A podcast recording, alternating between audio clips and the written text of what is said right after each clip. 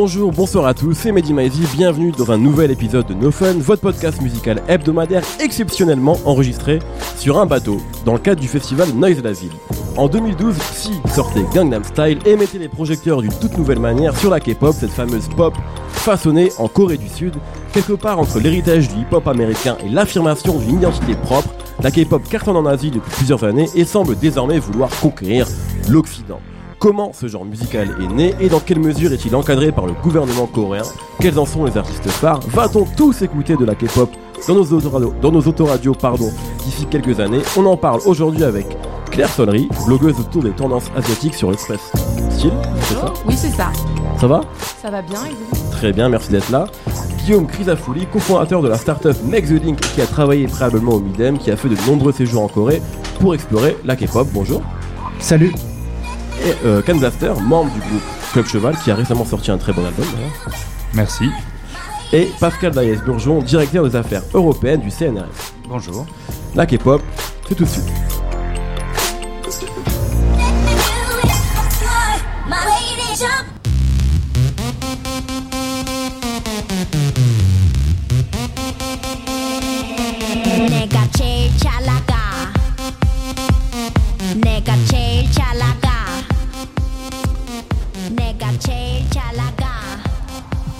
Alors, quand on s'intéresse à la K-pop, qu'on essaye de comprendre son origine, d'où ça vient, euh, on, très vite, on, nous parle de Hallyu et de, ce, de ce- ce- l'émergence de ce mouvement-là euh, début des années 90. Est-ce qu'on peut revenir là-dessus, euh, Pascal, sur son origine et sur ce que ça signifie exactement? Ce que ça signifie, eh bien, c'est un mot coréen. Han, c'est la Corée en coréen. hein. Euh, Ryu, la vague. Donc, c'est la vague coréenne, en fait, qui concerne bien sûr la musique, K-pop, mais toute une série d'autres genres. Le cinéma, la télévision. Maintenant, on peut aussi parler du sport, euh, de la cuisine, des produits euh, pour se maquiller. Enfin, ça devient extrêmement vaste. C'est tout l'intérêt qu'on a pour la culture coréenne à l'étranger. D'accord, donc ça dépasse le cadre strictement musical en fait. Absolument, oui, oui. Euh, Je crois qu'au départ, même cela a commencé aussi avec la télévision. Les séries télévisées, c'est très important pour le Hallyu, c'est même fondamental, c'est ce qui a véhiculé tout le reste.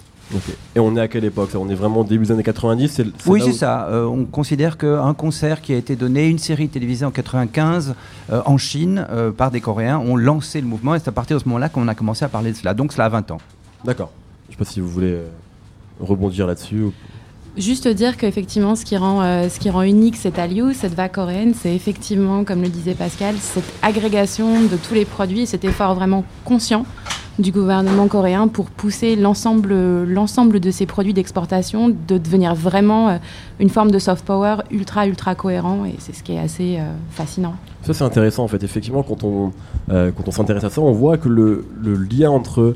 Alors, la Hallyu effectivement, mais également même la K-pop, on y reviendra après plus précisément, entre ce mouvement musical et le gouvernement. Dans quelle mesure le gouvernement encadre le développement de ce, genre musical-là?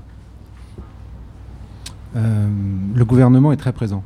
Et le gouvernement euh, mène une action euh, consciente et délibérée avec une forte volonté d'exporter. Euh, et ça se traduit par des moyens financiers. Et euh, on pourra y revenir, mais euh, l'utilisation des, des moyens financiers, c'est peut-être bien, mais nous, on ne le comprend pas. parce que marier culture et finances gouvernementales, Exactement, ouais. c'est un sacré mélange. Ouais, on a l'impression, enfin, encore une fois, vu de très loin avec notre petit prisme de, de commentateur français, on peut avoir l'impression que c'est un genre qui est contrôlé par l'État en fait et qui est presque un outil de propagande en fait. Et bien là, c'est non. C'est-à-dire qu'en en- en réalité, euh, la présence gouvernementale euh, procure certains écueils, c'est vrai, mais euh, elle laisse une réelle liberté d'action, euh, in fine, euh, à la culture euh, K-pop. Euh, parce que sinon, euh, ou alors euh, peut-être on pourrait se dire, peut-être que la K-pop se serait développée plus rapidement grâce à un, puits sans fond ou un, un investissement très fort, et, et- mais c'est pas le cas. Donc on pourrait y revenir. C'est effectivement pour nous de notre côté, vu de chez nous, très intéressant de, développer ce point-là.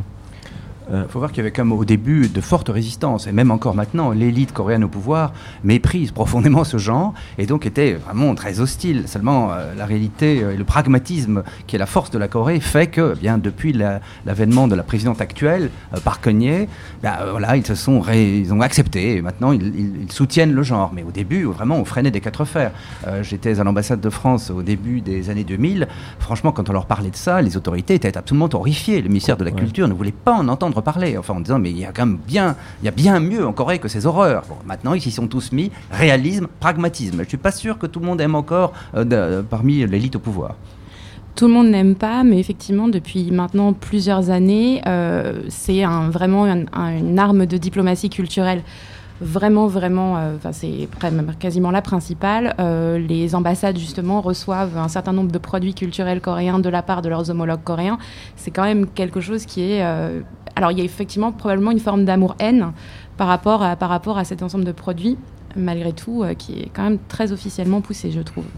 Oui, Une Guillaume. petite anecdote, euh, lors du ré- récent euh, voyage présidentiel de François Hollande en Corée en fin 2015, euh, on lui a fait euh, visiter une start-up coréenne euh, qui s'appelle My Music Taste et euh, dont l'objet est de faire euh, demander aux fans de faire venir des groupes de K-pop euh, dans leur pays.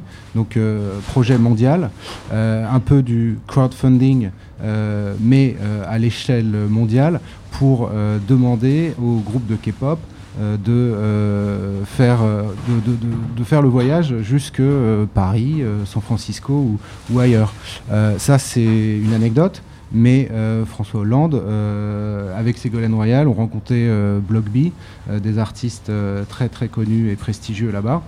Donc on peut dire qu'aujourd'hui le gouvernement euh, est forcément soutien et moteur de cette start-up qui par ailleurs vient de lever 10 millions de dollars euh, grâce à SoftBank, euh, ce qui n'est pas rien pour réaliser justement cette expansion digitale et sous couvert de, de live et de, et prestations scéniques partout sur la planète.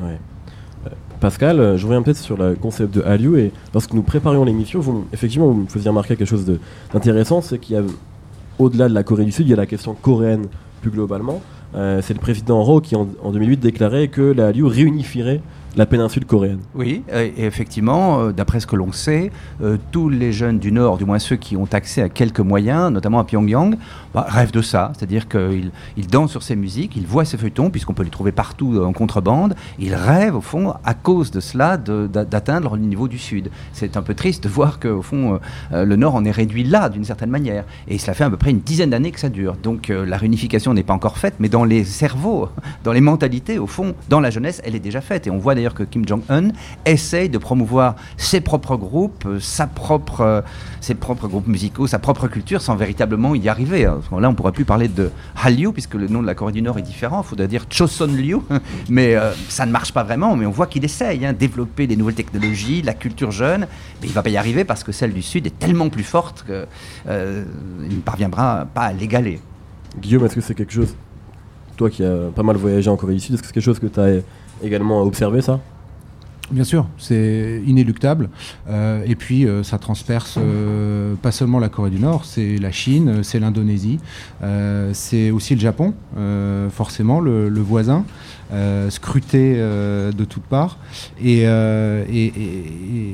effectivement, en Asie, même et aussi à Taïwan, qui est une place forte de production de musique, on, est, on est admiratif et, euh, et gêné par euh, cette euh, overdose de, K-pop. Alors chacun travaille, fourbit ses armes, essaye de s'inventer une, une histoire, la Thaïlande, la, mandopop. on, on- on constate bien sûr une, une, grande admiration au final. En fait, c'est le pays cool, quoi. C'est vraiment ça. C'est le, tout le monde a envie de. Enfin, c'est le pays qui dégage cette image-là. c'est le pays modèle. C'est le pays modèle et euh, cool, euh, oui, on peut le dire. C'est euh, c'est parce qu'on est, on est avec un pays qui produit de manière très américaine, qui a compris les codes des US et qui les délivre. Alors pas toujours de manière très habile. On pourra en reparler aussi. Le côté artistique est, est très important, mais en tous les cas, ils ont ingéré. Euh, beaucoup de, euh, standards euh, de production et bon ils collaborent ils commencent à, sortir enfin les Américains s'intéressent. Bon, c'est encore un peu timide tout ça, mais on en développera, je pense. C'est un pays qui est, c'est un pays qui est un trendsetter en Asie. Euh, voilà, donc il y a beaucoup effectivement de phénomènes de copie pure et simple de la K-pop. Euh, tout simplement, euh, on s'approprie les concepts, on se donne d'ailleurs pas la peine parfois de les recycler de manière à dissimuler ça, de voilà, de manière intelligente. En revanche, je pense qu'on aura quand même l'occasion d'en parler. Le marché de la K-pop marque le pas globalement, euh, justement parce qu'il y a des nouveaux marchés qui se créent. Euh, il y a eu quelque chose en 2012 qui s'est passé, un frémissement global hors d'Asie, et depuis, le challenge, c'est vraiment de transformer l'essai pour la K-pop. Et là, à l'heure actuelle, il y a quand même aussi une émergence de compétiteurs. Et effectivement, tout, tout va dépendre de leur capacité à créer un soft power à l'américaine, donc de manière, Guillaume le disait, euh, un peu plus subtile en tout cas. Voilà. Comme je t'ai vu, on t'a pas encore entendu, je t'ai vu acquiescer notamment euh, sur les propos de Guillaume.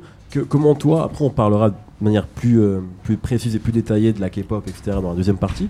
Euh, c'est vrai que quand on parle parfois avec des, avec des gens qui sont dans l'industrie de la musique, souvent euh, la Corée du Sud en tout cas est une sorte de terre, qui fait non pas rêver mais qui intrigue en tout cas, qui fascine beaucoup. Est-ce que toi aussi c'est une destination, je sais que tu la connais un petit peu et que tu as été amené à travailler là-bas. Comment tu vois tout ça? Moi j'ai été quelques fois, j'ai eu l'occasion aussi de parler de, de cette industrie-là un petit peu avec des gens qui étaient de là-bas. Donc des gens qui sont vraiment, voilà, c'est ce qu'on a dit euh, depuis tout à l'heure, où il y a vraiment les deux types, c'est-à-dire des gens qui sont euh, hyper euh, euh, pour le pays, etc., qui, valorisent cette musique euh, beaucoup, et d'autres qui sont plus mitigés, que Ouais. pour eux c'est une super production euh, créée de toutes pièces. Donc on a un peu les deux côtés. Ouais. Euh, après, moi-même, le côté superproduction me, me fascine pas mal. Je me souviens quand il y avait l'émission sur euh, Big Bang, par exemple, Ouais. qui était un espèce de, je vais pas dire de, de Star Academy, mais de, de- de- d'émissions comme ça de télé-réalité où, euh, où ils créaient complètement un groupe, mais qui était fait pas du tout à l'américaine, justement, qui était, était fait de façon beaucoup plus deep, beaucoup plus réelle, avec, euh, avec euh, le, le Bob Dylan, Knockin' on Heaven's Ouais. Door, et puis les petites phrases un peu mystiques comme ça. Euh, donc il y a une certaine poésie, je pense, en tout cas, on en reparlera plus tard aussi, mais que, qui se distingue un peu de pas mal de l'Amérique. et- Ok. Bah, écoutez, c'est le moment de rentrer plus en détail dans la K-pop.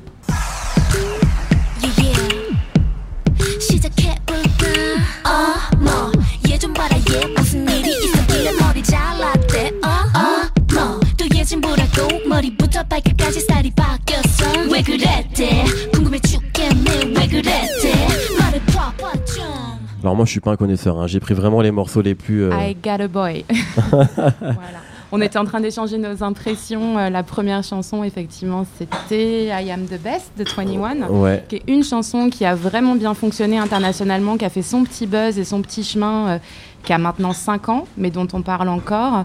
Et le second morceau, c'est justement le groupe, euh, bah, c'est le groupe de filles clé euh, de la K-pop, Girls' Generation qui est euh, le groupe qui est euh, managé par SM Entertainment, qui est la- le plus gros label dont on aura forcément l'occasion de parler. Ah, c'est la guerre, mais fondamentalement, c'est encore SM est fort en vente physique. Et c'est extrêmement important parce que euh, une particularité de la K-pop, c'est les, les groupes de fans. Un fan de K-pop achète et euh, du coup il achète des albums en physique. YG est fort en digital, c'est-à-dire que YG a plus d'impact sur le public global, alors que la K-pop est justement aussi un truc de communauté très resserré sur les groupes, sur les différents groupes. Donc là, en fait, on a un peu les deux visages, euh, les deux visages de la K-pop, euh, un peu plus badass pour le premier, un peu plus fille, mignon, voilà, image sur le second. d'accord. Alors effectivement on a parlé de l'héritage américain dans cette musique-là, mais est-ce qu'il y a une patte coréenne? Enfin j'imagine que oui, mais c'est quoi du coup la patte coréenne Ah, D'abord, c'est une tradition très très ancienne. Il y a depuis, depuis des, millénaires en Corée des groupes euh, de, de, jeunes qui, qui- chantent et qui sont un peu rebelles contre le système. En fait, on appelait ça en coréen les tantara, c'est-à-dire on les considérait comme vraiment le- la lie de la population. Mais c'était très important. On- ils ont toujours été anti-système, euh, interdits à l'époque japonaise. Ils ont réapparu après. Ils se sont appropriés les codes américains dans les années 50, dans les années 60 et ils réapparaissent maintenant. Donc il y, y a vraiment un rôle des chanteurs, des, clowns, des, amuseurs, au fond, dans la culture coréenne qui est fondamentale, euh, qui, qui se moque du système en place. Et je crois que le Hallyu, d'une certaine manière, est, a hérité de cela. Ils ont un rôle un peu rebelle, même s'ils sont maintenant soutenus par le gouvernement, même s'ils sont dans la vague coréenne. Néanmoins, ils sont contre le système très confucien, très classique qui euh, prédomine encore dans ce pays. Donc c'est en ça que c'est un, un élément euh, important, notamment pour la jeunesse. Est-ce que vous êtes d'accord Parce qu'effectivement, quand on regarde de très loin, euh, notamment le troisième extrait qu'on écoutera tout à l'heure, on a vraiment le sentiment parfois qu'il y a quelque chose de, que c'est un plagiat de tout ce qui est tout ce qui est code du R&B américain. Euh, dans quelle mesure musicalement la, touche coréenne euh, existe? Mais par essence, la K-pop, elle est hybride de toute façon. Donc, ils ont commencé, enfin, la K-pop a commencé à se développer vraiment en faisant, pour faire rapide, euh, une, hybri- une hybridation entre la J-pop, la, la pop japonaise, Ou qui elle, pour le coup, ne perce pas euh, sur, le, sur, la scène, euh, sur la scène internationale, c'est un fait.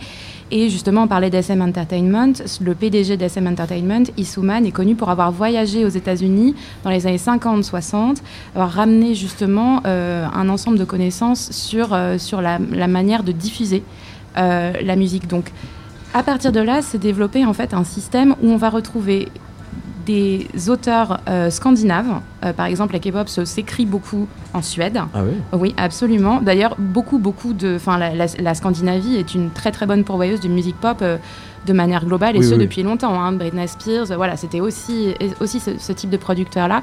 Elle va être marketée, chorégraphiée, soit au Japon, soit aux, aux États-Unis, et elle revient en fait en Corée. Le produit voyage et le produit revient en Corée pour être fini et pour être présenté par des visages qui sont encore aujourd'hui pour la plupart coréens, mais on va dire panasiatiques, voire aujourd'hui internationaux. Donc à la base, il ne faut pas s'étonner que quand on entend euh, la K-pop, on entend un mishmash de, plein plein de styles que nous, on a l'habitude de voir séparés, mais qui sont produits de manière, euh, de manière euh, agrégée pour justement, c'est justement le but en fait de faire un mélange de plein plein de styles pour pouvoir plaire à tout le monde. Il y a une, épi- une époque qui est importante, c'est la, la guerre du Vietnam aussi, hein, parce que les Coréens sont intervenus massivement dans la Mm. guerre du Vietnam et ils ont repris à ce moment-là de la culture américaine toute la contre, enfin la, la contre-culture musicale qui s'est développée à ce moment-là et, et ils l'ont continué. Donc euh, bien sûr euh, hybride, influencé par les Américains, mais il y a quand même au fondamentalement aussi à la base des instruments de percussion, cette Oui. idée de mélange, euh, des sons étranges. Qui- c'est dans qui leur ADN. ouais, Et puis il y a ah, je pense que ce sont des, ce sont des comédiens par nature depuis, depuis très longtemps. En fait, ils sont célèbres pour cela, notamment en Chine et euh, au Japon. On le voit même, même euh, au premier millénaire après Jésus-Christ. En fait, donc c'est très ancien. Il n'y a pas de K-pop à l'époque, bien entendu, mais Ouais. il y avait une tradition. Les, les clowns coréens, les amuseurs coréens, les, les, les- les bouffons coréens avaient une, avaient une grande réputation.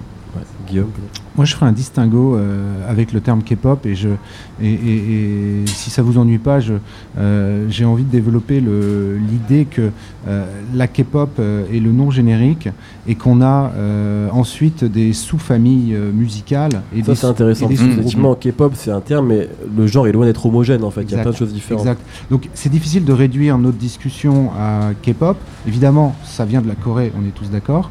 Après, euh, pour en avoir discuté avec eux, euh, c'est une marque, c'est très facile à, ingérer et ça marche bien. Maintenant, on peut trouver des groupes de hip-hop, on peut trouver des groupes de rock, on peut trouver des, rou- des groupes qui sont hybrides, mais qui revendiquent leur, euh, leur musique traditionnelle euh, coréenne euh, avec des instruments traditionnels et qui vont euh, euh, développer un genre de rock, euh, pop, euh, comme un groupe qui s'appelle Jambinai et qui commence à sortir euh, euh, dans les festivals. Ils, ils ont joué au transmusical et, et ils font pas mal de dates euh, en Europe. Donc on, on les, on les voit prendre le chemin traditionnel parce qu'une fois qu'on regarde les groupes idol, ceux dont Mm. Claire décrivait la production et, la, et, et le façonnage, euh, on s'aperçoit qu'il y a des, une multitude de petits labels qui cherchent à surfer sur la même vague, mais en étant euh, eux et en revendiquant un style euh, complètement assumé qui n'est pas idol. Donc ce sont des indés de la K-pop et avec une liberté artistique un peu plus forte et qui développent des styles. alors parfois c'est pas bon et parfois ça peut être excellent. Et là, on retombe dans la, création artistique pure et, euh, et le gouvernement n'y pourra rien. Euh, mais si un festival en Europe, euh, plusieurs décident de booker ces groupes-là, eh ben, on peut arriver à un succès organique et réel. Après, le financement politique aide forcément, mais il accompagne quelque chose de concret. Et ça, c'est, je pense, ce qui va nous arriver de plus en plus et ce qui est le meilleur chemin finalement pour arriver à installer euh, la musique coréenne en dehors de ses frontières, plutôt que d'aller à coups de millions parader dans des festivals euh, de professionnels internationaux euh, comme à Austin, qui avait lieu cette semaine, le South by Southwest, où finalement la Corée y est tous les ans et ben, on voit pas grand chose derrière se produire. Les tournées de groupes qui sont passées à Austin n'existent pas vraiment aux US dans les arénas ou dans les petites salles. Donc, donc la réalité du business est prime finalement. Master, j'aimerais qu'on parle de ton premier contact avec la K-pop. Je crois que tu avais produit à l'époque pour un jeu vidéo quand tu étais au lycée. C'est ça, moi. euh, Est-ce que tu peux revenir là-dessus? Moi, c'était plutôt vers les années 2000, donc la Hallyu était déjà bien en place. Ouais. Et moi, moi, c'était un peu mes premiers contacts avec le- la, la Corée. C'est-à-dire qu'il y avait beaucoup de- d'exportations de, de séries, de, de clips, etc. Mais il y, a aussi un, avait un peu, il y avait un peu pardon, euh, aussi d'exportation de jeux vidéo, et notamment beaucoup de jeux vidéo en ligne, Ouais. où ils étaient très très très bons là-dessus. Et c'était euh, un peu l'ancêtre de, des choses telles qu'on peut les connaître sur iPhone maintenant, où... où il y a une communauté, où, où tu parles à, à des gens. Moi, c'était ouais. en l'occurrence un jeu de rythme où on devait appuyer euh, en rythme pour faire de la musique. Qui s'appelait Pump It Up, c'est ça? Ça, c'est un autre encore Ah, dont je autre, parle, pardon, mais, pardon, donc- ok. mais, euh, le, jeu, euh, le jeu en question pour lequel j'ai fait des musiques, moi, s'appelle Pump It Up. Ok. Et euh, dedans, en fait, il y a une partie où il y a des compositeurs qui font, de, qui font les musiques pour le jeu, la plupart des Coréens, et une autre partie où ils licencient en fait des, des, des musiques euh, directement à des labels. Et c'est comme ça que moi, j'ai eu mes premiers contacts avec la J-pop. Je sais qu'aujourd'hui, il y a des 21 sur les bornes. Il y en avait une euh, là à Paris euh, il n'y a pas très longtemps d'ailleurs. Et, euh, et à l'époque, c'était c'était vraiment entre euh, la entre le son des boys bands un peu américains, donc je pense aux Backstreet Boys par exemple, qui sont produits en, en Suède, donc ça rejoint, et euh, le son très japonais, justement, très influencé Eurodance, les leads euh, Ouais, un ouais. peu rapide. Aussi beaucoup de musique rapide par rapport à la, à la pop euh, de l'époque qui était plus lente. Et c'était un peu ça les deux côtés, quoi, très, euh, très hi- hip-hop, soul, etc. d'un côté, et très un peu plus rapide, euh, Eurodance presque en fait. Et je crois que tu avais parlé aussi de quelque chose comme la New Jack pitchée. La New, la New Jack Swing, bah, il y avait, euh, y a Teddy Riley qui a. C'est pour qui a ça que je voulais, qu'on en parle en fait. Ouais, ouais. Et, les, et aussi vis-à-vis des peut-être des, de- des nuances entre le- la J-pop et la K-pop. Moi, en fait, quand, quand j'avais été, je me souviens, à une, à une époque euh, au Japon, c'était euh, euh, Guy de euh, Girls' Generation, qui était G, enfin, je sais pas comment on dit, Ouais. qui était, C'est G. ça, un J, hein, qui était euh, euh, première, qui passait sur les euh, euh, à Shibuya, euh, enfin l'équivalent du, du Times Square euh, japonais, et euh, qui, parce que Girls' Generation venait de faire un album en, en japonais en fait. C'est quelque chose qu'ils font beaucoup. euh, ils s'adaptent, comme les séries à l'époque, ils faisaient des séries pour Hong Kong, etc. Pendant la Hallyu, euh, ils s'adaptent beaucoup au marché qu'ils vont chercher en fait. Ils, ils se cantonnent pas à leur euh, à leur langue aux, aux Coréens et c'est aussi pour ça qu'ils qu'ils font beaucoup de choses en anglais. le- on va parler de Ciel tout à l'heure, j'imagine. Mmh. Voilà. Ok. Euh, alors la question effectivement c'est euh, comment on passe de best copycats à trendsetter en fait? trendsetter, faut voir comment on définit la chose. Effectivement, si on parle de l'Asie en termes d'influenceurs, je pense qu'il n'y a, pas a pas mieux que la Corée. Et euh, pour s'éloigner un petit peu de la K-pop, justement, le monde des dramas, euh, donc qui sont euh, les séries, les séries coréennes qui font par ailleurs sont effectivement qui ont constitué le succès de la première vague coréenne au début des années 2000. On parlait à ce moment-là pas de musique, mais bien des dramas, avec notamment ce drama qui s'appelle Winter Sonata, qui a boosté le, tourisme japonais en Corée de manière absolument spectaculaire et même encore aujourd'hui. Voilà, ce, ça, c'est des formats qui sont des formats uniques, qui sont des formats coréens et que même aujourd'hui, euh, les gens à l'étranger, les producteurs veulent répliquer. Donc, il y a des choses euh, que la Corée a mis en place sur le domaine des cosmétiques. La Corée est complètement trendsetter. La Corée est le laboratoire des tendances. Sur la musique, on est sur la ligne de faille euh, que Guillaume évoquait tout à l'heure. C'est-à-dire que si euh, on se fie juste au gouvernement qui effectivement accompagne, relocalise les efforts, etc. Là, on va avoir un problème parce que euh, il faut laisser parler la créativité et il y a des possibilités, bien sûr. Il faut vraiment, vraiment laisser s'épanouir un marché indépendant en Corée. C'est la grosse difficulté. Beaucoup, beaucoup d'artistes en Corée partent en fait notamment au Japon parce qu'il y a de plus en plus, il y a de plus, plus de possibilités d'underground au Japon. Concrètement, l'existence d'un marché indépendant sur un marché qui est aussi petit et aussi saturé que le marché coréen, qui est quand même la base, c'est c'est de là d'où on développe les produits. Donc on le fait pour 60 millions de personnes qui achètent peu de disques, qui coûtent pas cher. C'est quelque chose qui est pour moi en tout cas, une première limite. Euh, la Corée, c'est pas les États-Unis en termes de marché et en termes de diversité culturelle. Il faut tout importer pour euh, espérer être une puissance globale. Donc il y a quand même une forme d'obstacle sur euh, un succès à court terme, on va dire. pour moi, j'ajouterais que le, succès global de la K-pop euh, est obligé de passer par euh, une patte coréenne. C'est difficile autrement. Et, je pense que le petit chemin de travers, peut-être que les Coréens sont en train de, de prendre et ont déjà pris, c'est euh, vouloir trop copier les Américains. Et, mais à la limite, c'est pas grave. Parce que à vouloir copier les Américains, on s'améliore, on apprend. Et, on, et, on, forcément, c'est le modèle. Donc on, travaille. Et peut-être que ça fera pas un succès mondial, mais le jour où il y aura une, une, production euh, euh, presque à soi, originale, euh, coréenne, identifiable ou non, mais qui soit différente de celle des États-Unis aux yeux du monde, parce qu'on aura le, le succès. Alors on peut reparler de Psy euh, parce qu'on n'en a pas vraiment parlé. C'est vrai. Euh, c'est toujours intéressant de noter que euh, Psy, c'est quand même quelqu'un qui vient pas d'une grosse maison euh, à la base, qui avait euh, six albums à son actif et qui a surtout été poussé par un Américain. Euh, alors, on parle pas de la production, on parle de son management. Et là, c'est un, autre savoir-faire, mais c'est un savoir-faire primordial aujourd'hui à l'heure digitale.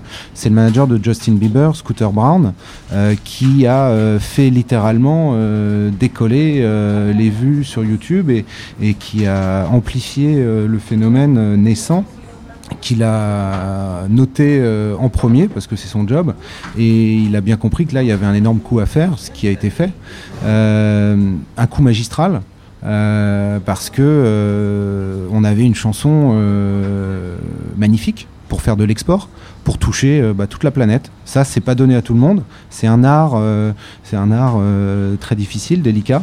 Et, ce titre là avait toutes les tous les ingrédients la bonne recette pour faire le, smash hit euh, qu'on a connu euh, il y a 3-4 ans. Ce qui est assez fou, et peut-être je voulais donner la parole à Pascal là-dessus, c'est que ce, ce hit planétaire, effet interplanétaire, galactique, euh, Psy chante en coréen.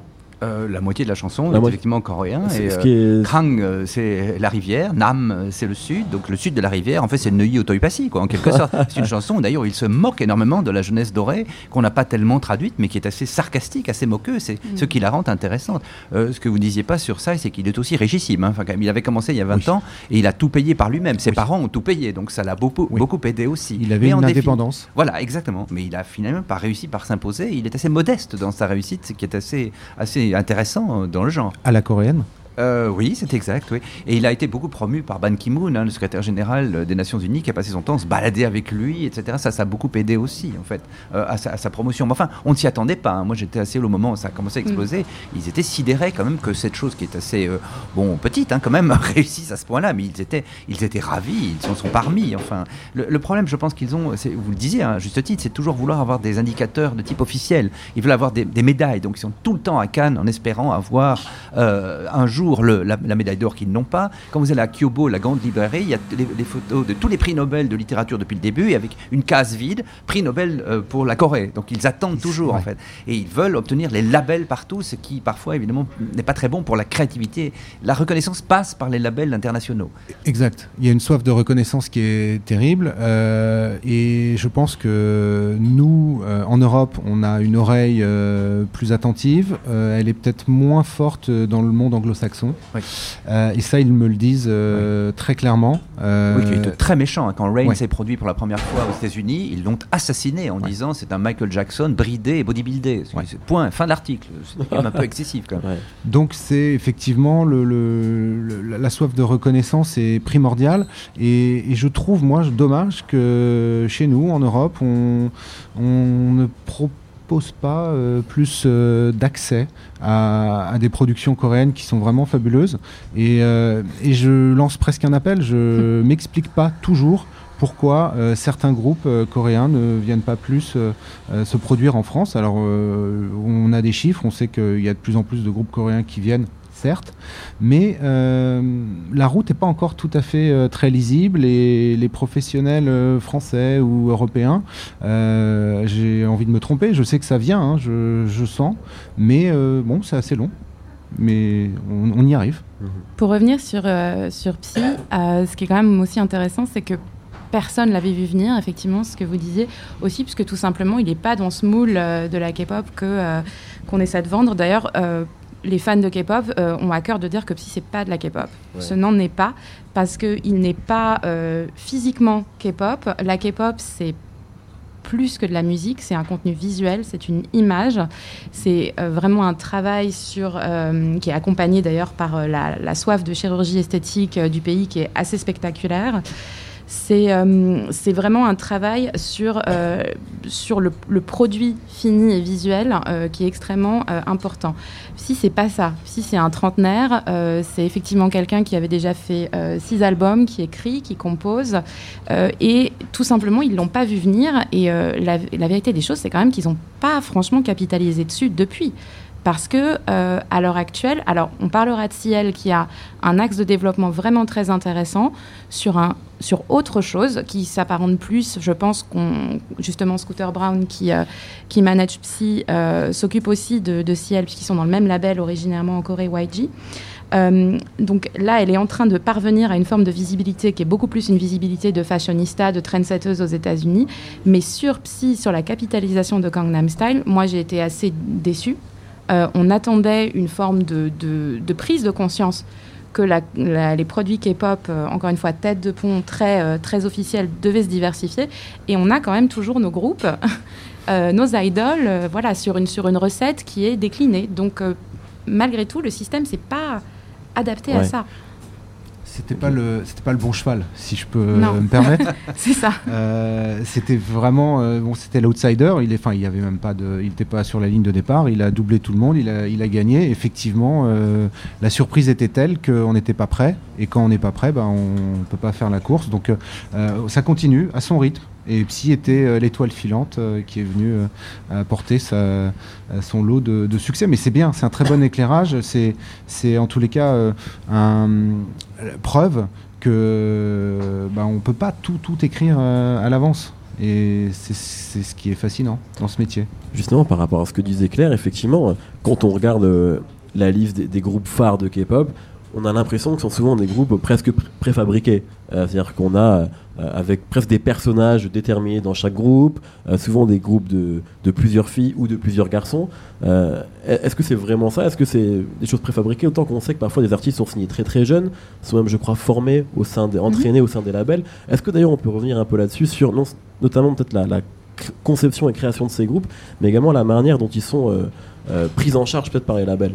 Alors, c'est pas presque ça, c'est ça. Il faut pas avoir peur de le dire parce que c'est revendiqué. D'accord. C'est-à-dire qu'il y a. Alors, nous, on a l'impression que quand on dit préfabriqué, c'est une forme d'insulte. Bah, chez nous, c'est très péjoratif. On est d'accord Voilà. On pense là- aux boys band et Oui, et ben c'est- bien ce dont il s'agit et c'est un système qui est, euh, qui est extrêmement revendiqué. Effectivement, euh, pour. euh, alors là, je vais parler du, de, de, de ce qui est globalement. Bien entendu, il y a, il y a des, des cas particuliers. Euh, il y a une prise en charge effectivement très tôt euh, des futurs idoles. On ne parle pas d'ailleurs de pop star, on parle d'idol. L'idol, c'est une image. Il est censé représenter plein plein de choses euh, en dehors de la musique et surtout ces idoles qui sont pris très très jeunes sont formés à faire plein d'autres choses que la musique. C'est aussi ça la Liu, c'est de pouvoir faire figurer les idoles dans des dramas, dans des pubs, dans euh, tout ce qui représente l'entertainment, c'est-à-dire euh, voilà beaucoup de télé. Euh, ils sont littéralement formés à tous les arts de la scène en fait d'une certaine façon. Et après, c'est un processus où il y a évidemment beaucoup d'appelés, très peu d'élus, qui est excessivement dur, excessivement difficile. Et après, effectivement, une fois que vient la conceptualisation du groupe, alors là, c'est encore autre chose. C'est-à-dire que déjà, premièrement, on est dans des groupes où il y a une- un aspect famille, c'est-à-dire qu'il y a beaucoup, beaucoup de membres.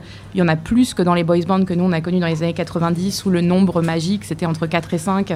Là, on va, on va plus loin. On est entre 6, euh, voire euh, 13, ouais, euh, des fois, 15 c'est- ouais. des, ce qu'on appelle les super groupes à la, à la japonaise. euh, AKB 48, qui est le plus grand groupe japonais, a un nombre en fait de membres infini en réalité. Ou alors en tout cas moi, j'ai jamais réussi à. 48 et puis ça change, c'est ça? Oui, en fait ça change et puis surtout il y a des déclinaisons, euh, il y a des déclinaisons selon les pays. Euh, voilà, donc euh, il y a des AKB 48 maintenant en Chine, en Thaïlande. Bon, bref, c'est une franchise. Ouais, c'est vrai. Voilà. Donc est- ça, Et en achetant le, le CD de ton idol préféré, tu votes en fait pour qu'elle reste dans le. Ça marche un peu comme ça, et c'est comme ça que le, que le Japon a réussi à maintenir un peu son industrie du disque juste avec ce groupe-là. Quoi, Ouais, l'époque. Ça, ça a été un réel euh, soutien aux ventes physiques euh, au Japon, qui est le dernier marché mondial euh, Ouais. en streaming. hmm. Euh, il faut le savoir. euh, on vend beaucoup de CD au Japon. Au- en Corée, c'est l'inverse. Non, au Japon. La, la Corée, par exemple, était à l'époque, il y a quelques années, le premier marché au monde à avoir connu plus de consommation de musique streaming que CD. Et ça, c'est bizarre. Si on, on regarde un peu le- la, la géographie mondiale, le, le Japon, euh, lui, euh, est resté très traditionnel, euh, physique, CD. Donc, CD. euh, Ça ouais. représente bien ce qui sépare un peu les deux pays pour moi, d'une certaine manière. Euh, on parlait des, des gros labels, notamment YG. Je crois que toi, Can Master, tu as été en contact avec YG euh, re- relativement récemment. Ouais, nous, le- je crois que c'était l'année dernière, on a été approché par YG pour euh, faire des prods pour eux en fait. Et euh, on a Comment été, ça s'est passé? Ben, c'était, euh, Ils nous ont contactés, c'était avec Surkin et Parawan, on était trois, et ils voulaient entendre si on avait des beats pour eux. Et euh, le brief, c'était rap, trap, hyper violent. Et donc nous, on, les a, on, on a rencontré la personne qui était en charge de ça, et, et ce que- je pense que ce que- ce qu'on on lui faisait écouter, c'était trop doux, quoi, même pour... Ah ouais. il fallait la violence, la violence. Et alors... Moi, du, du coup, je sais qu'ils ont été voir plusieurs personnes à Paris et j'ai été voir d'autres personnes pour avoir un peu un, un écho. Et eux, c'est vraiment euh, euh, très violent euh, ce qu'ils ont proposé en mode euh, truc à la Skrillex, euh, trap, etc. Et, euh, et donc, les, les YG étaient beaucoup plus enthousiasmés par ça, apparemment. C'est ce qu'ils recherchent en ce moment, du coup. Mais euh, il y a quand même rien qui s'est fait derrière. Donc, je pense que même pour les, encore pour des Européens, ça doit être assez compliqué de, de, de travailler. Et puisque c'est un énorme label, Bah c'est ça, c'est pas justement par rapport à SM, c'est un peu les deux modèles euh, opposés. Donc SM c'est Girl Generation et euh, YG c'est Big Bang pour, euh, pour le euh, rappel. comment ça se passe quand on est en contact avec un label comme ça? Est-ce qu'il y a énormément de gens ou est-ce que tu es en contact directement avec quelqu'un? Enfin, est-ce que c'est facile de, de- de communiquer avec eux ou est-ce que c'est une énorme machine? Bah, moi je pense que c'est plutôt une énorme machine parce que la personne qui est venue nous, nous parler manifestement ne connaissait pas grand chose à, la- à la D'accord. musique. Ok. On a commencé à parler un peu de son alors qu'il venait nous voir, il connaissait pas genre Geza Felstein qui est je pense un des plus gros de nous de notre côté, il connaissait pas MIA avec lequel euh, Surkin avait bossé. Donc tu, tu viens Ouais, ouais. essayer de bosser avec des, des Européens sans connaître certains des codes, c'est un petit peu compliqué, je pense aussi. Hmm. Très bien. Euh, est-ce que la K-pop peut conquérir le reste du monde On en parle tout de suite. girl, the magic girl. Hey, 넌 너무 놀라워 투명한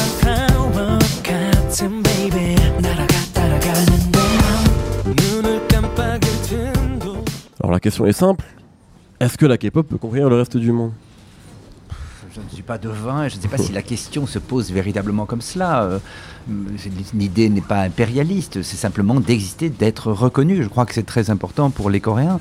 Euh, Moi, ce qui me vient à l'esprit, c'est ce qu'ils ont tous euh, hurlé dans la rue lorsqu'ils ont réussi à être pratiquement en finale lors de la Coupe du Monde de football en 2002. C'est on est les meilleurs, c'est on est comme les autres. Donc, à mon sens, euh, ils veulent être comme les autres, mais il n'y a pas une véritable intention d'écraser les États-Unis. Ce n'est pas possible, ni même d'autres pays. Mais en revanche, ils veulent être reconnus à peu près partout pour ce qu'ils sont, originaux, créatifs. Ben, le pays est tout petit alors qu'il est entouré de gigantesques puissances, donc c'est très important pour lui. Ça s'arrête là. Je ne pense pas que la Corée soit impérialiste. Elle peut être agressive d'ailleurs. hein, quand vous disiez que le pays est cool, je suis d'accord, il est cool, mais enfin au Vietnam, euh, les grandes chaebols, les grands trusses coréens, sont pas très très cool quand même. Et le, le les sert hein, d'une certaine manière pour leur donner une image plus cool que la réalité, parce que du point de vue commercial, ils sont très agressifs. Mais impérialistes, je, ne pense pas. Ils souhaitent être, être reconnus et avec les moyens du bord et euh, finalement une stratégie qui ne colle pas toujours parce qu'effectivement, ce que vous dites sur euh, la, la méconnaissance euh, des artistes musicaux, on le retrouve dans des tas d'autres domaines où ils arrivent, euh, par exemple, bonjour, le Louvre, on voudrait, et puis ils connaissent rien de ce qu'il y a dedans, mais ils voudraient le Louvre à Séoul en fait. Donc c'est des marques comme ça, ils veulent avoir des marques pour être comme les autres, euh, sans toujours savoir de quoi ils parlent. Mais c'est sympathique, hein, ouais. Guillaume On est dans un oui, système effectivement paradoxal. Euh, moi, j'ai rencontré beaucoup de labels qui me disent euh, Moi, je veux faire l'international. Je, suis prêt, je, veux y aller. Euh, mais en fait, euh, on se retrouve devant le même cas que Ken Blaster, tu, nous racontais avec, euh, avec YJ. Il, manque un- une petite dose de savoir-faire pour réellement conquérir au sens noble du terme. Pas d'agressivité, mais juste exister. Donc, on a une industrie qui se construit, euh, une industrie qui a la volonté d'exister. Euh, après, le reste, je pense que ça n'appartient plus à personne. Euh, il faut mettre en place une stratégie d'export qui soit correcte, cohérente, mettre les moyens, pas trop, mais un petit peu, pour pouvoir se laisser bercer par, par son succès. Euh, c'est pas encore. euh, Et Cette Ré- stratégie justement là, est-ce qu'elle est en place ou pas encore aujourd'hui? Est-ce que j'imagine qu'ils ils y réfléchissent déjà? Ou est-ce que c'est pas encore aussi bien défini? On est encore dans un paradoxe. Euh, on a, euh, par exemple, euh, si on est abonné à un service euh, Spotify, Deezer ou Apple Music, on va pas trouver le- tous les catalogues euh, de musique coréenne. C'est dommage. Euh, alors, on devrait, euh, la- ça, ça paraîtrait euh, la moindre des choses. Euh, on a un problème de, de caractère linguistique qui est un- un frein. Euh, et euh, aussi un système euh, propre à la distribution de la musique en Corée avec des chaebols qui sont CJ Media, Melon de SK Telecom, des services propres à la, euh, à la consommation de musique en Corée qui font que Spotify n'est pas présent, euh, Deezer encore moins, euh, Apple non plus, et on se retrouve avec un, pour faire de l'export déjà un, gros frein direct. Alors on a YouTube, on, est d'accord, il y a SoundCloud, on peut aussi, mais je trouve pas beaucoup de morceaux de K-pop ou de labels, des très bons labels. On a eu un concert il y a 15 jours d'un label de hip-hop coréen, Illionaire Records, qui est très américain dans, la style, dans le style de production, mais qui est vraiment euh, super sympa. Si on aime le hip-hop euh, américain, euh, on se retrouve un peu dans un hip-hop exotique qui est très bien produit. Doki, le, rappeur, est, excellent. Bah, on les sent pas non plus percer très fort. Alors ils sont venus à Paris, ils ont eu le mérite de faire une date qui a été sold out, une petite capacité, mais, mais c'est bien.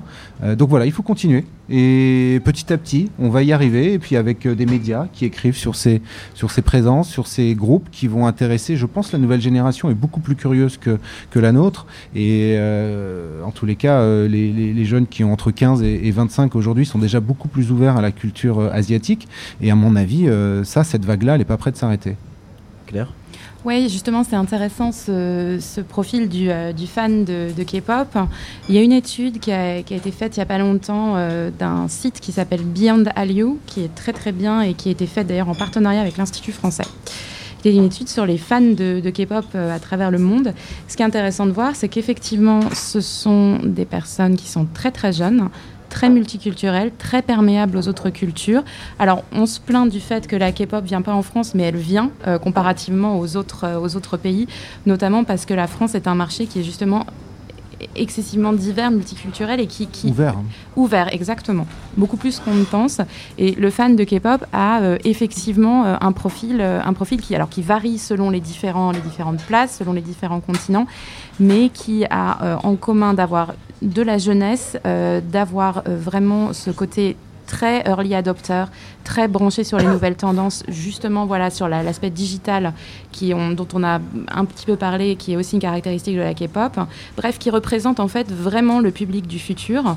Donc il y a quelque chose là aussi d'assez passionnant et, euh, et à vrai dire justement, ça pourrait être une des raisons pour lesquelles Ciel euh, aujourd'hui, donc qui, alors on annonce son, son grand lancement depuis euh, deux ans, donc euh, Ouais, on, espère là dans ces dernières semaines, il y a des signaux de plus en plus forts, mais il semblerait que c'est une des raisons pour lesquelles elle puisse avoir un, su- un succès qui soit plus que communautaire, notamment aux États-Unis, c'est-à-dire les communautés coréennes sur les côtes, hein, sont principalement quand même les principaux acheteurs. Donc effectivement, ça nous fait une très bonne transition avec Ciel, dont on parle depuis quelques temps effectivement comme euh, là, enfin comme une énorme star et comme quelqu'un capable de faire le break justement, de marcher euh, pas uniquement en Asie, mais un peu partout dans le monde. Est-ce que vous pensez que c'est possible et euh, à quoi ressemble la musique de, de Ciel aujourd'hui? Alors Ciel, euh, c'est Ciel, c'est un personnage intéressant parce qu'elle est justement pas du tout typiquement coréenne. Elle chante en anglais d'ailleurs. Elle chante en anglais, elle chante aussi en, elle chante aussi en coréen. Là, je crois qu'elle a, elle a fait une sorte de pré-single euh, qui est sorti, euh, qui est sorti il y a quelques mois, euh, Ouais. qui était, qui était en coréen, euh, ce qui était une forme de, de- aussi de, oui, de pré-single. Donc c'était un peu de pour faire un peu de hype. Ce qui est intéressant avec, euh, avec Ciel, c'est que c'est euh, quelqu'un qui a grandi à l'étranger, qui a grandi au Japon, qui a grandi en France, euh, qui a un père, euh, qui, a un père qui, est, qui est un inventeur, euh, qui est euh, vraiment une forme de personnalité, notamment euh, sur le plan de, de son être femme, qui n'est pas du tout ce qu'on peut trouver en Corée.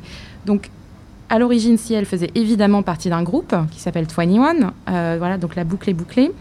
Et ce groupe, pour quelques diverses raisons, de divers scandales, car en Corée c'est facile de s'attirer les foudres du public, est un petit peu en stand-by et euh, elle, est, elle est poussée depuis, euh, depuis quelques années sur, sur la scène américaine. Elle a une aura, elle a un charisme qui sont relativement globaux. C'est-à-dire que c'est quelqu'un voilà, qui a aussi un style, qui est une fashionista, qui est également énormément poussée par des créateurs, par Balmain, par Alexander Wang, c'est-à-dire qu'elle prend tout à fait le chemin que peuvent prendre des Kanye West, que peuvent prendre voilà, ce genre de personnes qui aujourd'hui ne vendent pas tant que ça d'albums et donc du coup créent des, nouveaux, des nouvelles formes de dérivés. Donc elle a un profil intéressant. C'est-à-dire que ça vend de la musique, puis c'est une image également complète. Elle a de l'influence. Et c'est la première, et c'est à vrai dire la seule, avec peut-être euh, sa contrepartie masculine s'appelle G-Dragon, qui est donc le leader de Big Bang, mais qui part au service militaire comme toutes les idoles d'ici maxi un an. Donc c'est quand même un gros arrêteur de carrière, et c'est pour ça aussi qu'on mise sur les filles euh, sur le plan global. C'est parce que euh, être un homme en Corée, ça veut dire à la petite trentaine partir deux ans. Et deux ans euh, d'interruption de carrière, c'est quand même, quand même quelque chose. Bien sûr, ouais. Donc elle a un truc. Elle a, elle a un truc. Est-ce qu'elle a le truc? C'est pas facile, facile à dire, quoi. Master, est-ce qu'elle a le truc? Si elle. Ça, on va le voir. En tout cas, elle a des, les gros pro- producteurs derrière elle. Il y a eu le, son plus gros single là, qui est euh, euh, Diplo, Skrillex, et puis il y a une troisième personne, je sais plus qui, bah, G-Dragon justement. Et c'est euh, 31 millions. Enfin, elle, elle- a déjà eu un gros, en tout cas, marchepied comme, euh, comme tu le disais tout à l'heure. Maintenant, on va voir, euh, on va voir si, euh, s'il se passe quelque chose avec l'album, quoi. Là, du coup, si je peux me permettre, on est presque plus en Corée. Alors, on, Non, a une star, plus, ouais. ouais, on a une star coréenne gérée par les Américains. Et euh, mais, mais c'est peut-être aussi le door opener ou le, le, le début euh, pour euh, parce que finalement, ça, c'est que du business. euh, L'arrière boutique. On- le backstage, euh, si elle, euh, effectivement euh, supportée par des créateurs de mode, des marques de cosmétiques et, et tutti quanti, avec une, armée de, producteurs à la Diplo, Skrillex d'excellent niveau, connaît un carton mondial, on- peut-être qu'on pourra dire que la K-pop a conquis le monde, cette forme-là. Et espérons que, à l'inverse de Psy, ça puisse, de Psy, ça puisse ouvrir euh, plus grandes les portes euh, du succès euh, en dehors de, de la Corée et bon, en dehors de l'Asie parce que l'Asie, c'est l'affaire est déjà entendue. Mais si on revient rapidement sur Psy, qu'est-ce qui s'est passé pour lui après Gangnam Style? Il y a eu ce fameux morceau avec Snoop Dogg, Hangover, et je crois que lui, plutôt que de continuer à essayer de. Enfin. Non pas continuer, mais plutôt de- de- d'enfoncer en tout cas le, le clou sur euh, l'Occident. Je crois qu'il a notamment fait de la musique au Japon, etc. Enfin, qu'il s'est presque re- reconcentré sur l'Asie. Alors, il y a eu un énorme effet de choc euh, pour lui. Je pense que ça a été quand même, euh, on peut le comprendre, extrêmement difficile à gérer.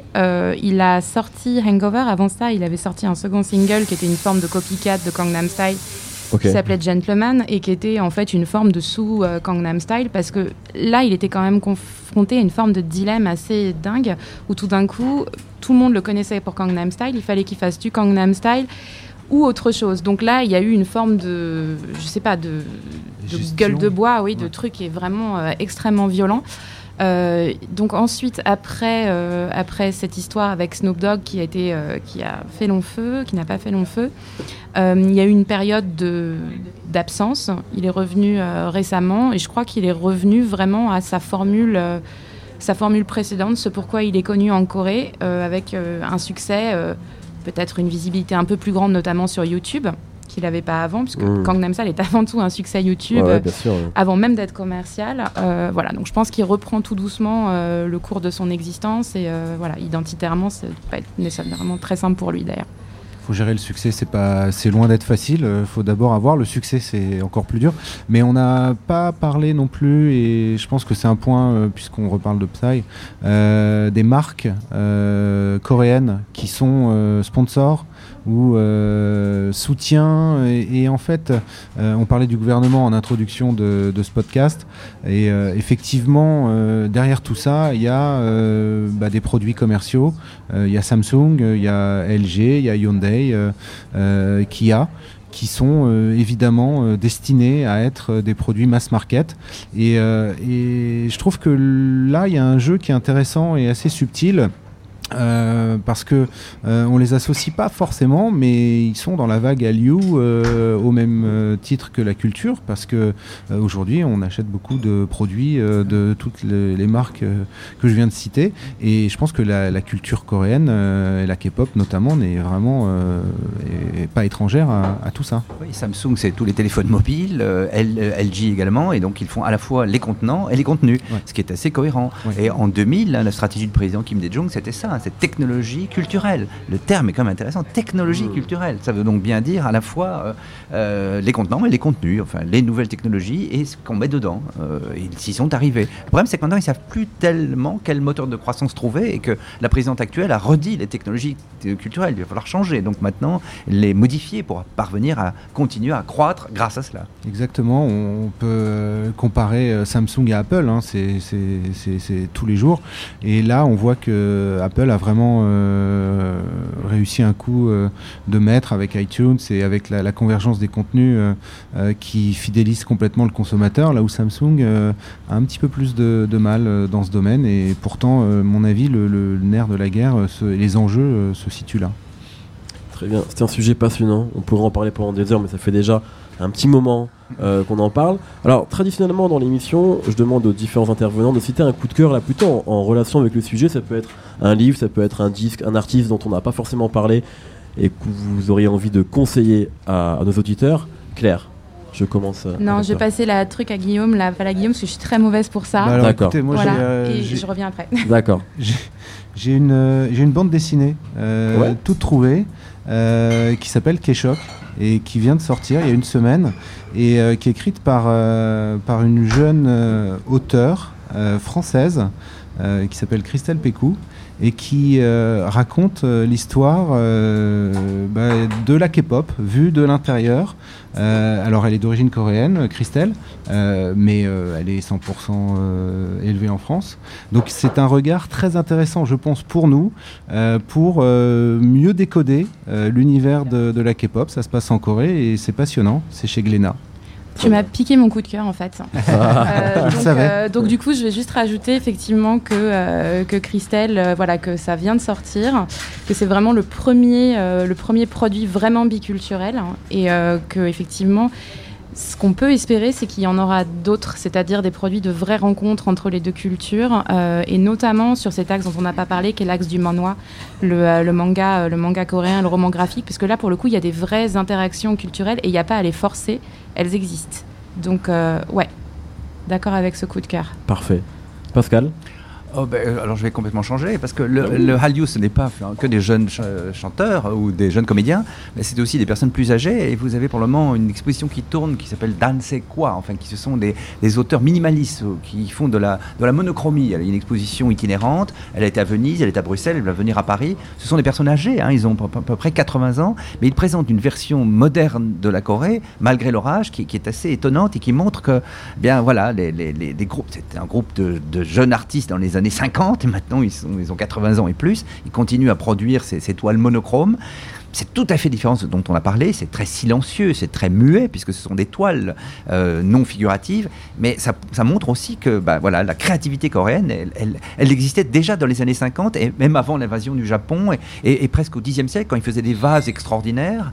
Donc voilà, c'est dans la lignée, le Hallyu n'est pas une nouveauté, voilà, la Corée ne vient pas d'apparaître, elle, elle est elle est là depuis longtemps, et on ne la connaît pas depuis longtemps, et je, je suis tout à fait d'accord avec ce que vous disiez tout à l'heure, il faudrait lutter un peu contre la dépréciation que certains, et je nommerai, euh, je suis pas politiquement correct, Canal+, est contre systématiquement le Hallyu, où on nous dit ils sont ridicules, ils sont blonds.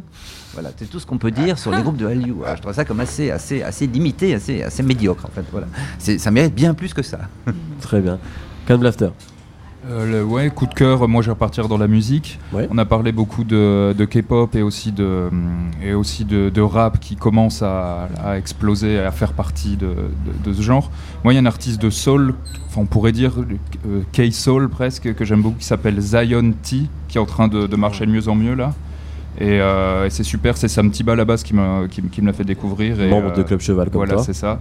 Et euh, c'est vraiment mortel en termes d'harmonie, mais aussi de. C'est pas juste un mec qui reprend euh, le, la soul américaine et puis qui, euh, qui la copie. Je trouve qu'il y a un vrai truc identitaire euh, coréen quelque part dedans. Dans la façon, dans le flow, la façon de poser. Et même, c'est lui qui produit pas mal lui-même. Donc euh, les- dans les productions aussi. Alors, je ne connais pas l'artiste, mais Guillaume et Claire ont l'air réjouis de ce Oui, choix. bah, il est bien bien utilisé en plus dans les productions K-pop hein, aussi. euh, notamment, on fait beaucoup de featuring pour, euh, pour asseoir des, des- des qualités euh, sur, des, sur des morceaux. Et effectivement, Zion T, de manière générale, il y a, moi je trouve que le, le RB, enfin les tendances RB coréennes, moi je les aime bien. Et effectivement, le, le K-hip-hop, euh, encore une fois, c'est vrai que là c'est un, c'est une subculture euh, qui, pousse, euh, qui pousse fort et, euh, et sur laquelle je pense que ça peut être pas mal de se renseigner. euh, voilà, là, on a pas mal parlé du petit, il y a un an, du petit buzz qu'avait fait Keith Ape avec euh, Ijima. Mais il y a plein, plein d'autres, il y a plein, plein d'autres labels et d'artistes derrière ça qui, à mon avis, sont très, très intéressants à découvrir. Parfait. Merci beaucoup. Merci à tous les gars. Merci à toi. Claire. Merci. Guillaume, merci Ken Blaster. Merci Pascal. Euh, C'était génial. On se retrouve tous les vendredis sur SoundCloud, iTunes et tous les internets. On s'appelle No Fun à chaque fois. C'était vraiment bien la K-pop. Vous avez appris plein de choses. On se retrouve la semaine prochaine. Bye bye.